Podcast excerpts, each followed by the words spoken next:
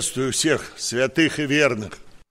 Мы рассуждаем о святости, об освящении нашем перед Богом и перед людьми. Уже несколько бесед, может, кому-то это надоело, не знаю, но это наша жизнь. Мы рассуждали в прошлый раз, разбираем восьмую главу послания к римлянам апостола Павла, который пишет – а как раз о нашем освящении, о нашем преображении, о нашем духовном росте, чтобы нам быть здесь, на земле, насколько это возможно, похожими на Христа. Чем больше, тем лучше, братья и сестры. Чтобы нам отображать Его образ, чтобы люди через нас узнавали Господа нашего. Знаете, что такое, кто такие иноки – не знаете, монахи были так, иноками их звали. Да, в православной церкви. Или вот пустынники, они уходили. То есть, а почему иноки? То есть иначе, иные, чем другие.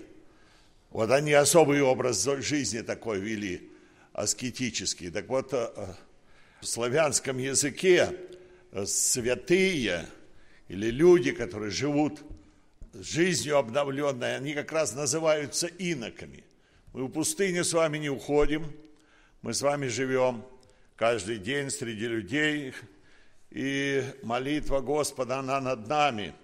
Он о нас молился в первосвященницкой молитве.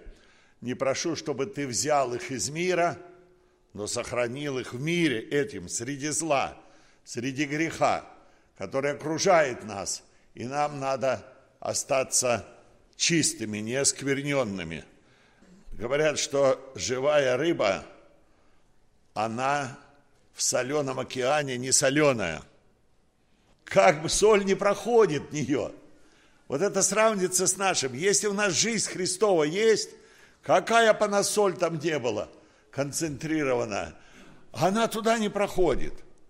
И живая рыба, она всегда движущей, текущей воде, она плывет всегда навстречу не по течению. Это также образ для нас. Весь мир, он идет по направлению к погибели. Весь это, вся эта грязь течет. А наша задача плыть против течения. Я когда-то на Соплейке был и наблюдал, думаю, ветром погнало. Там ветер в одну сторону дует. И эти самые парусник направили, ветром его погнало. Думаю, Куда же вы поплыли? Как же вы назад будете возвращаться? Ветер-то туда дует. Там ни, ни веслами, ничем. Парус стоит. Ну и сидели, сидели, отдыхали. Проходят там, часы прошли. Я смотрю, навстречу ветру плывет. Этот же парусник.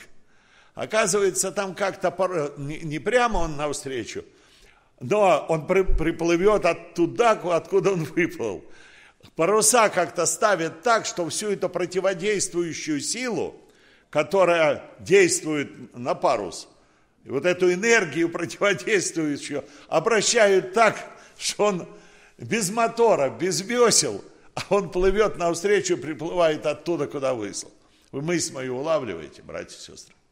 Это как раз мысль, мы живем вот под этим встречным ветром – и как нам надо поставить так паруса жизни своей, души своей, чтобы нам против течения этого плыть, чтобы жизнь нас сохранялась Христова, чтобы никакая вот эта соль этого мира в отрицательном смысле, она не проникала в наши души. Мы рассуждали о том в последних беседах, что чтобы мы были водимы Духом Божиим. Помните, все водимые Духом Божиим на самом деле сыны Божии. К нам приходят разные чувства, к нам приходят разные э, искушения, и вот мы поддаемся водительству, это то ли внешним, то ли изнутри какие-то обиды или еще что-то у нас возникает. И мы поддаемся вот этому воздействию этих чувств, и тогда мы падаем, тогда мы спотыкаемся в нашей духовной жизни, а надо быть водимым Духом Божиим.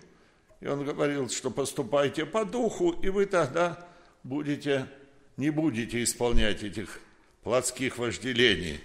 Мы говорили о том, что тварь, она тоже, вот все творение Божие подвержено человеческому греху, последствия человеческого греха, и она стенает совокупно как-то.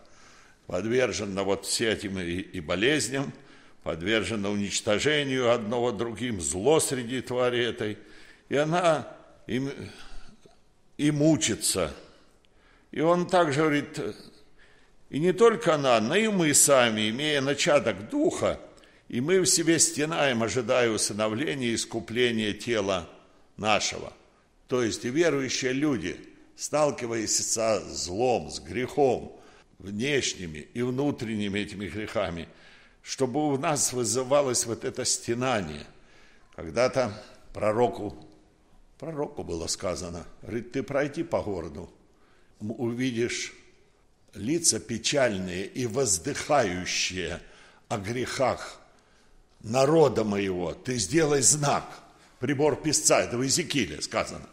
Помните, там, по-моему, шесть работников, одного был прибор писца, он говорит, сделай знак на лицах, воздыхающих и стенающих об отступлении народа моего. Там шло речь об Израиле, отступлении Израиля – мы говорили о том, что Лот, он мучился в праведной душе своей, видя и слыша дела беззаконные. А вот мы, насколько мы стенаем, живое, оно будет стенать среди этого зла, смотря на этот мир. С одной стороны, смотреть так, как Христос смотрел. Вот это страдание Христовы, как Он мир сострадания смотрел и сострадал – что они не знают Его. Плакала в Иерусалиме когда-то. Христос страдал об этом. И мы, говорит, у нас должны быть такие чувствования, чтобы мы не привыкали к греху, который нас окружает. Мы не привыкали к греху, который проникает в церковь. Чтобы, э, потому что, помните, у Каринской церкви они привыкли. Был человек, говорит, такой, который язычникам не слышно. И они как-то, ну ладно, вот это вот, ну ладно, или как говорят, it's okay. У других еще хуже. Нет, не ладно и не it's okay, братья и сестры. У Бога этого нету. Бог говорит, будьте святы, потому что я свят. Чтобы это постоянную борьбу, говорит, вы еще не до крови сражались, подвижаясь против греха. Он говорит, что мы спасены в надежде – то есть наша надежда – это вечность, которую открывает нам Господь и обещает нам за все эти страдания, которые здесь переживаем, и духовные переживания наши, сталкиваясь с грехом и беззаконием. Он обещал нам помогать, он, он обещал нас не оставлять, он обещал нам силу дать и все оружие свое послать, чтобы нам быть побеждающими. Он говорит о надежде, он говорит о Духе Святом, 26 стих.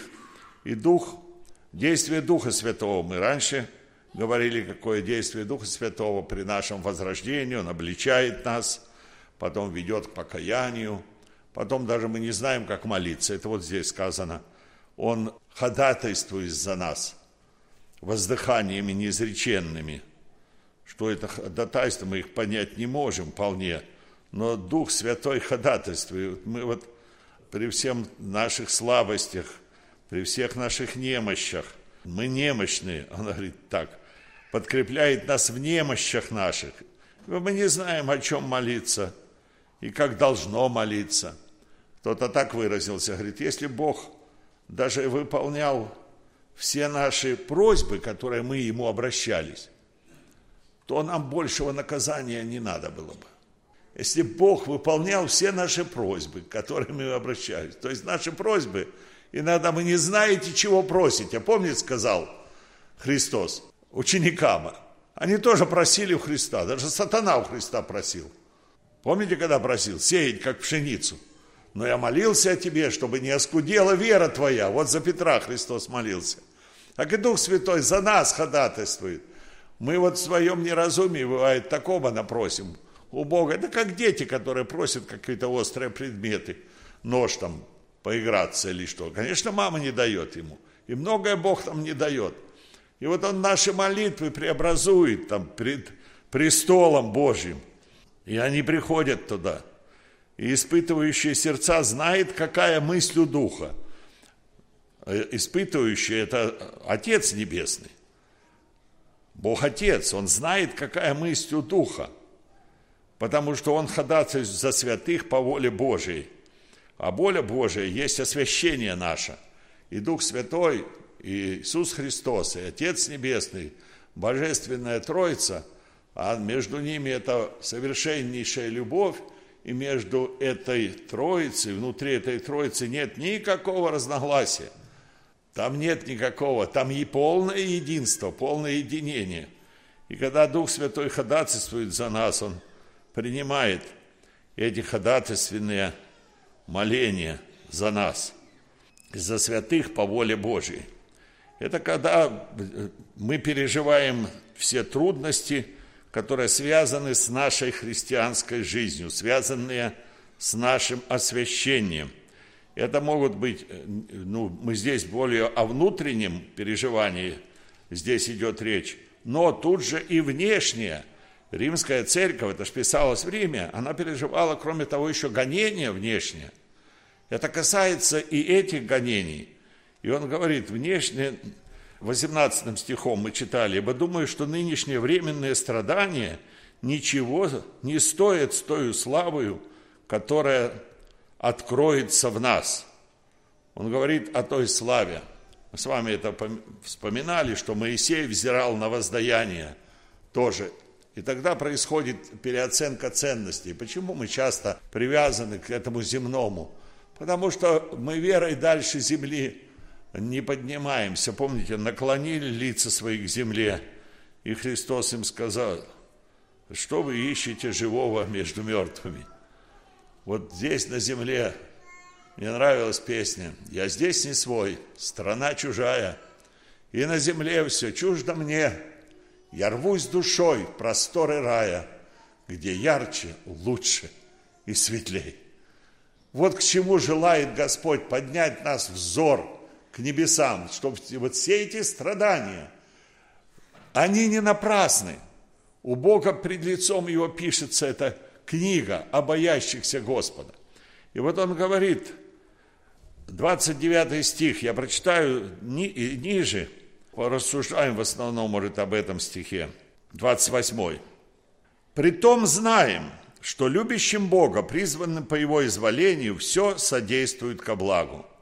Ибо кого Он предузнал, тем и предопределил быть подобными образу Сына Своего – дабы он был первородным между многими братьями.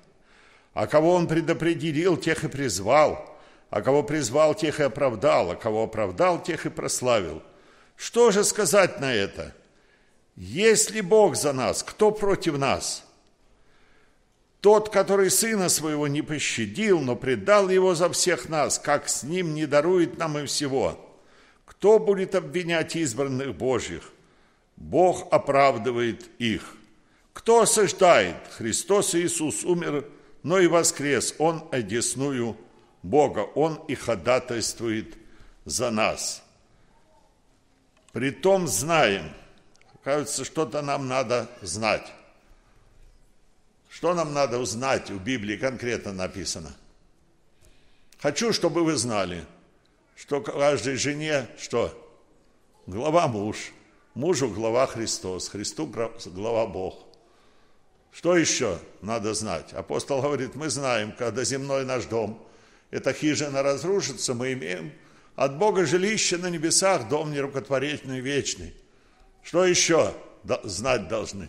Знаем, что перешли из смерти в жизнь. Когда мы хороним, мы говорим, что они из смерти в жизнь. Вот среди этой смерти они находились, потому что смерть это преследовала, а теперь они уже оторвались от этого земного притяжения в другое измерение, измерение жизни перешли.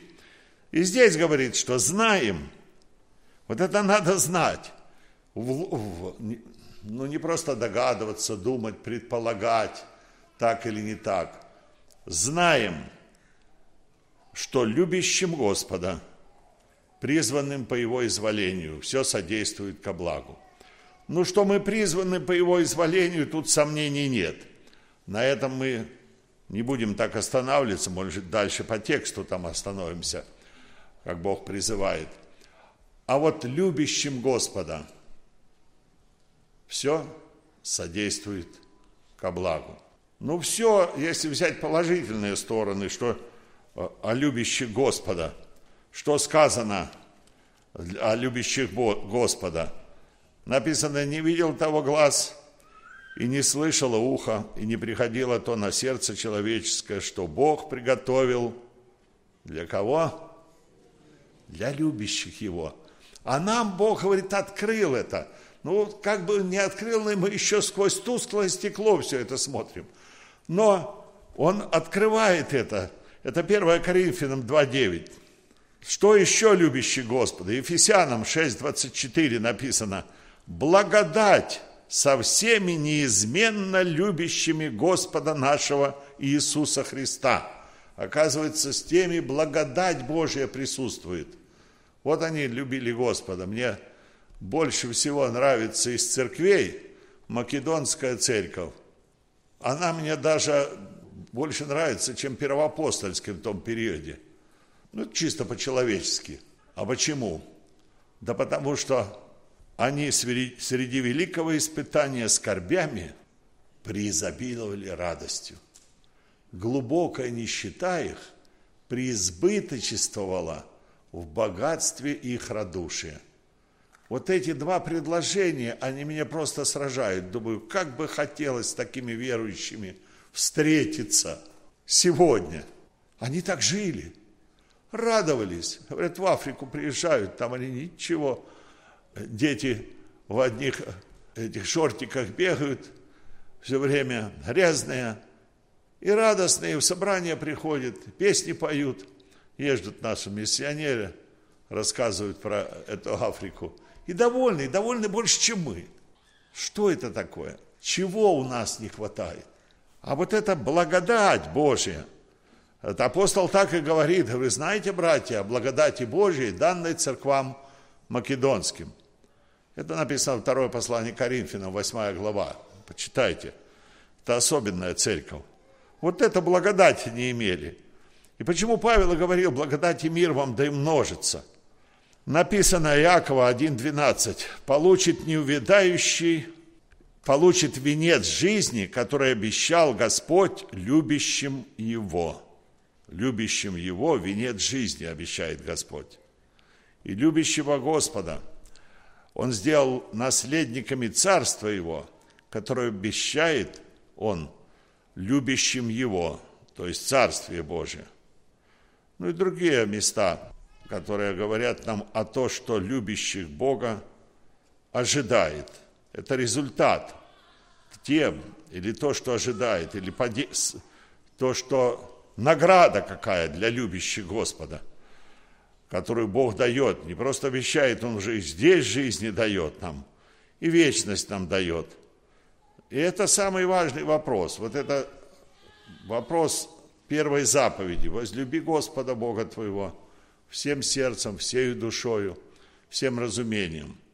И если мы выполняем вот эту заповедь, то вторую, ближнего, как самого себя хотя бы, это уже легче исполнять. Если мы первую часть этой заповеди по отношению к Богу выполняем, это что касается для нас с вами. Что значит любить Бога? Вот мы принимаем, испытываем там братья и сестры. А что значит любить Бога? Такой вопрос задается. Кого мы любим? о том мы мыслим. Правда? Туда не надо заставлять. Мы время на того не, нам не жалко тратить. Нам не жалко средств тратить для того, которого любим.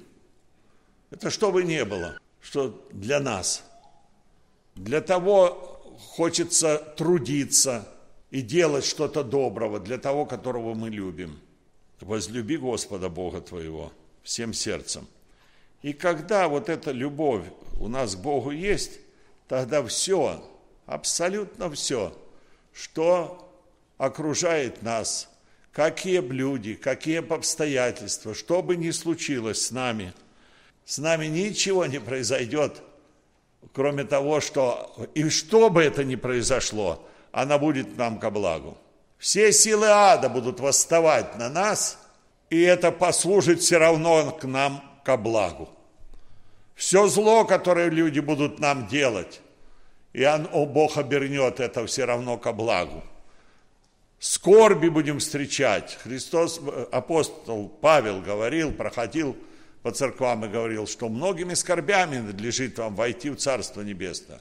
Эти скорби переживала первоапостольская церковь и ранняя церковь во всем мире, когда обращались. Гонения, страшные были гонения.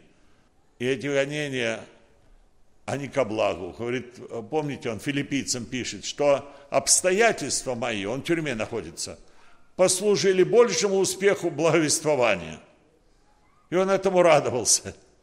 Помните Иосифа, которого родные братья продают в Египет.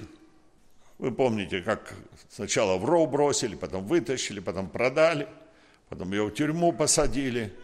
Ну и всюду написано, Иосиф, патриархи по зависти продали Иосифа в Египет. Так и написано, по зависти.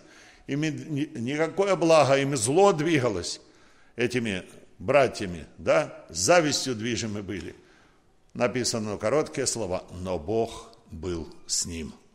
И все. И вся эта тьма, все, что бы тут не было, оно меркнет вот в этом свете, свете, когда Господь с нами.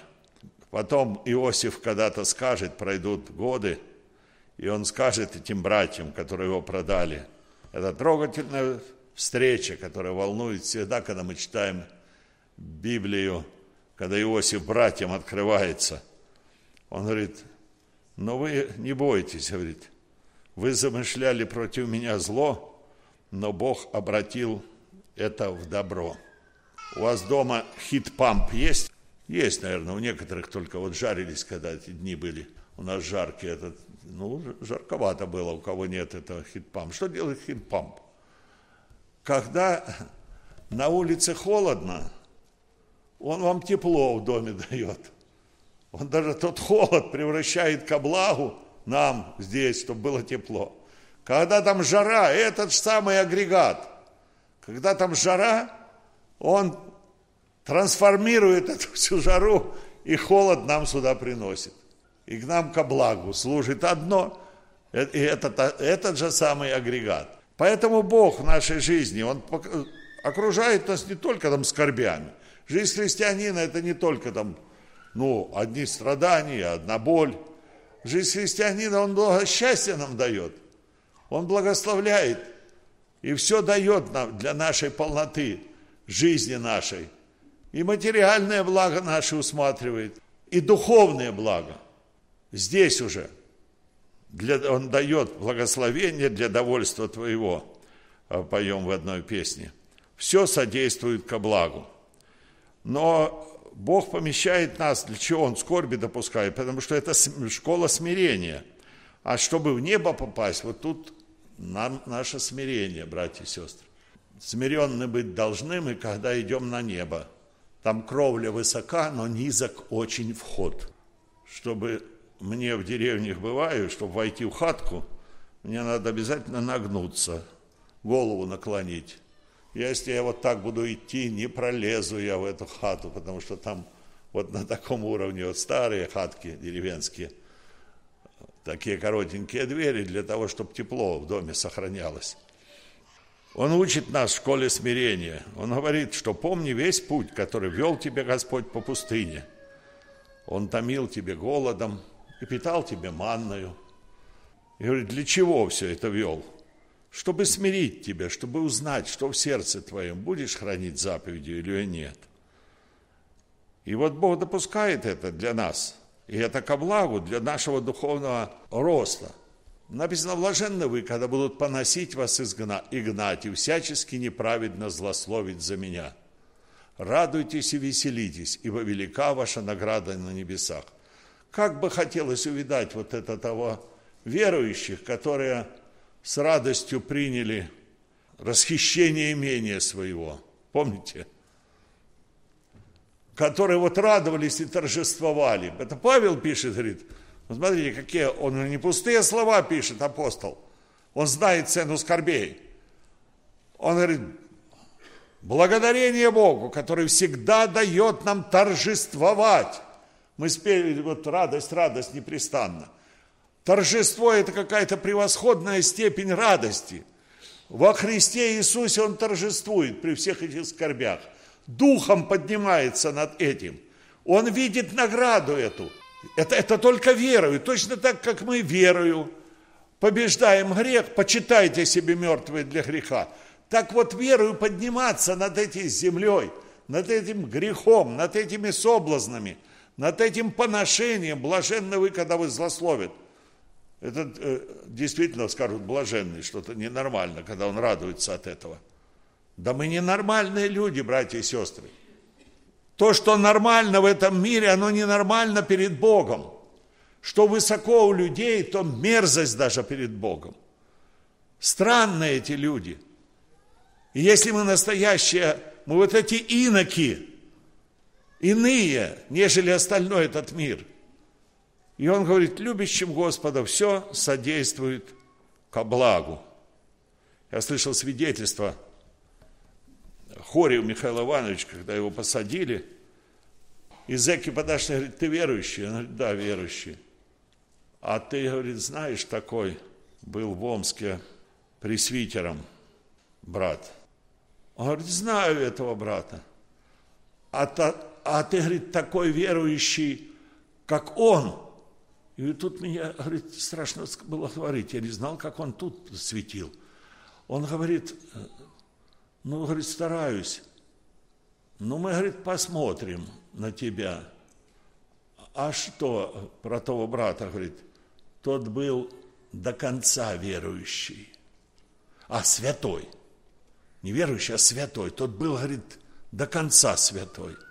И рассказывает про него этот один зэк – вы говорите, вот этого брата привели только их э, на обед, при, э, прибыли они туда этап, и за столом посадили кормить за обедом. И этот брат встает, закрыл глаза и моль, поставили чашку это с супом, и он встает и молится тут. Ну, зэки стали подсмеиваться над ним. А я, говорит, взял эту чашку и убрал от него. Он открыл глаза, а чашки нету помолился и тихонечко выходит. Ну, мне, говорит, стыдновато стало, он взрослый, пожилой человек. Говорит, на, на, дед, я тебя вижу. Да не, не, не, говорит, не надо. Ну, как не надо, ешь, свою чашку ж ешь ты. Он говорит, да нет. Говорит, ты знаешь, это тебе Господь сказал забрать чашку. У нас же, говорит, правило такое, что первый день, когда приходим в лагерь, мы в посте должны быть. А я ж забыл. Я забыл, что мне упасть надо быть, говорит, сегодня. Так что ты, говорит, не переживай, это тебе Господь подсказал, чашку у меня забрать. Любящим Господа, призванным по Его изволению. Все содействует ко благу, братья и сестры. Иов страдалец, вы знаете, конец оного от Господа. Тоже брата одного взяли и угрожали его всячески – он слушал, слушал их спокойно, говорит, мы тебя в дурдом отправим, и с тебе там сделаем, что хотим. Он говорит, ничего вы мне не сделаете. Вы, говорит, сделаете мне только то, что мой Отец Небесный вас позволит, а с моей головы и волос не упадет без воли Его. И никто ничего не сделает, если с нами Бог, то любящим Господа все содействует ко благу. Когда мы читаем Деяния апостолов, вторая глава, есть песня мирская, ну правильная. У природы нет плохой погоды, слышали? Всякая погода хороша. И там такие мысли, ну там при... надо благодарно принимать. Мысли хорошие, но не, а, что природа там допускает. Я думаю, это же не природа, это то, что Бог допускает до нас. Это все содействует ко благу. Вторая глава, 22-23 стих. Написано так. «Мужи израильские, выслушайте слова сии. Иисуса Назарея, мужа засвидетельствовано вам от Бога силами и чудесами, знамения, которые Бог сотворил среди него, среди вас, как и сами знаете. Сего по определенному совету и предведению Божию преданного вы взяли и, пригвоздив руками беззаконных, убили. Но Бог воскресил его, расторгнув узы смерти, потому что ей невозможно было удержать его. Все силы ада тогда собрались на Голгофе, когда глумились над Сыном Божьим. Это зло. И сам сатана в этом принимал участие. И написано, что Господь смертью лишил силы имеющего державу смерти. Я это сравниваю с тем, вот как пчелы разозлят пчел, и тогда летят они злые, и летят, жалят человека. На человека нападают и жалят. Даже бывает много нажалит, может и бывает и умирает человек. Но вот это зло, которое наполняет пчелу, у ней в сознании не доходит, что ты сейчас ужалишь, и ты сама умрешь от этого, жало твое выйдет, и ты сама погибнешь. Вот так совершилось над Голгофе, когда сатана и все, и Пилат, и Ирод, и все первосвященники, которые кричали, толпа человеческая, которым враг руководил, всем этим злом, кажется, совершилось. Ну все они, Сына Божия убили. Предоставилась такая возможность. А через это мы получили величайшее благо, спасение рода человеческого. Господь совершил свой план спасения для нас. Но вот в этой истории человечества, вы знаете, мы выбираем. Бог не толкал первосвященников, это сатана толкал, правда? Бог не заставлял кричать «распни», Бог не заставлял, не программировал там одежды делить. Иуду Бог не посылал. Бог святой наш. И на грех, и на зло никогда никого не будет толкать или посылать мысли грешные. Это аксиома, которая не требует доказательства. Бог святой, и Он на грешное никогда никого не толкает.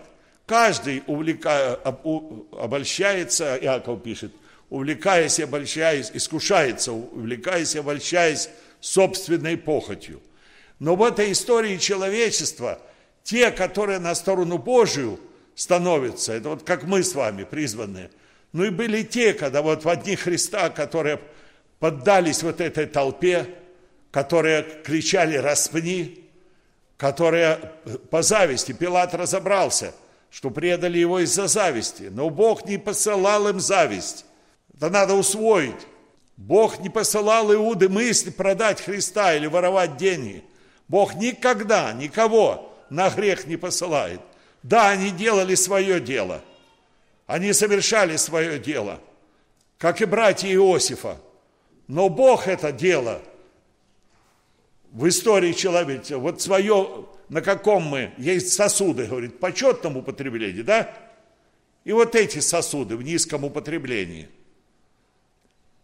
И Бог трансформирует это для того, чтобы оно было для нашего спасения – и это послужило нам во спасение в истории человечества. Поэтому вот здесь очень опасно. Некоторые говорят, Бог, Бог запланировал и грехи человеческие. Бог и за, как бы запрограммировал делать. Ложь это, братья и сестры, никогда не соглашайтесь с этим. Бог не программировал. Бог допускает, сатане еще позволил время – позволил еще время, мера беззакония наполняется. Но в это же время звучит благая весть ко благу всего человечества, ко благу нашему, ко благу спасения. Он помышляет о том, чтобы не отвергнуть от себя отверженного. Бог, Христос плакал об Иерусалиме, что он не узнал время посещения его. А для нас оно, что бы ни случилось, для нас все содействует ко благу. Бог допускает скорби, от скорби происходит терпение, от терпения опытность, от опытности надежда. А скорби нас люди приносят нам часто скорби. Нехорошие, вредные люди, да. И они совсем ничего хорошего нам не хотят, блага, когда они делают нам. Но Бог это трансформирует в наше же благо. А тех людей, вот помните, Израиль отступал от Бога, уходили, начинали делать грех, он предавал тем людям, а за народом своим наблюдает, смотрит, что-то перебрали эти враги, да, жестоко стали поступать, он их наказывает, этих людей, которые жестоко к народу его относились. Бог наблюдает за этим. Итак, любящим Господа, призванным по Его изволению, все содействует ко благу. Братья и сестры, это надо узнать. И это знание приходит через внутреннее откровение от Бога. Когда, если вот это знание превратилось в мудрость, мы теоретически знаем это место Писания, вы знаем место Писания, блаженны вы, когда вас будут гнать, радуйтесь, веселитесь. Мы это знаем. А чтобы оно в мудрость воплотилось, вот это знание в реальную жизнь воплотилось, что это благо для меня, что встречаемся мы, как тот дедушка, что чашку супа у него забрал, говорит, это ж тебе Господь подсказал, говорит, забрать у меня чашку супа, потому что я забыл, вот согрешил. Пусть Господь благословит нас вот этим откровением, братья и сестры, чтобы мы его повторяли. Будем домой. Завтра начнутся новый день, начнется, проблемы какие-то встречаться будут. А пусть этот стих остается в сознании. Любящим Господа, призванным по Его изволению. Все содействует ко благу. Аминь. Эту проповедь вы можете найти на сайте Церкви Спасения salvationbaptistchurch.com